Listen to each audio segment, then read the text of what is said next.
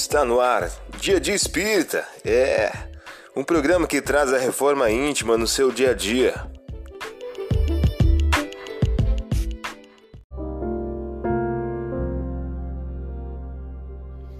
Mensagem do dia. Do livro Jesus no teu dia a dia, de Agnaldo Paviani, pelo Espírito José de Moraes. O título de hoje traz a seguinte questão: Perda de entes queridos. A dona da casa poderá perder uma agulha dentro do próprio lar e nunca mais a encontrar. O transeunte poderá perder o valor em dinheiro na via pública e nunca mais o recuperar. O milionário poderá perder sua fortuna e nunca mais lograr reavê-la.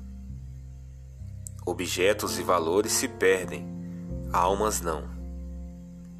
O ente querido que amamos, não o perdemos com a morte. Ela pode tirá-lo temporariamente da nossa convivência física. Porém, nunca o perderemos. Não se desespere com a morte de um ente querido, porque ele não deixou de existir, de sentir e de amar. Respeite os desígnios de Deus e continue amando até o dia do reencontro. Os laços de amor que nos unem uns aos outros, quando verdadeiros, são inquebráveis. É possível perder-se o corpo mas não se pode perder o sentimento nobre do amor, porque a morte é incapaz de matar os sentimentos. Você ouviu a mensagem do dia. Vamos à nossa reflexão?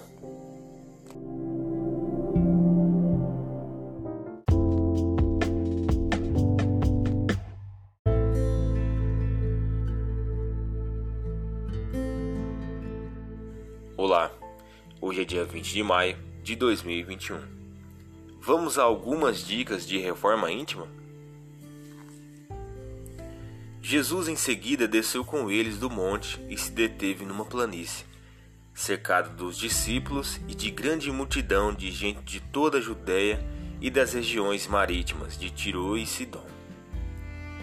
Lucas, capítulo 6, versículo 17. Meta do mês: desenvolver a simplicidade. Deus ama a simplicidade em tudo. Allan Kardec, em O Livro dos Espíritos. Meta do dia: combater com intensidade a cólera e a maledicência. Sugestão para sua prece diária: prece rogando a Deus que nos retire o véu do orgulho. Vamos agora a algumas metas de reforma íntima.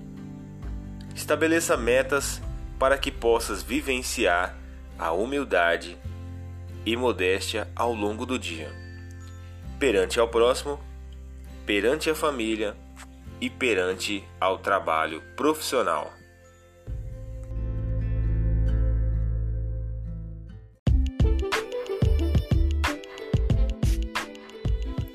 Chegamos ao final de mais um programa. Espero que tenham gostado.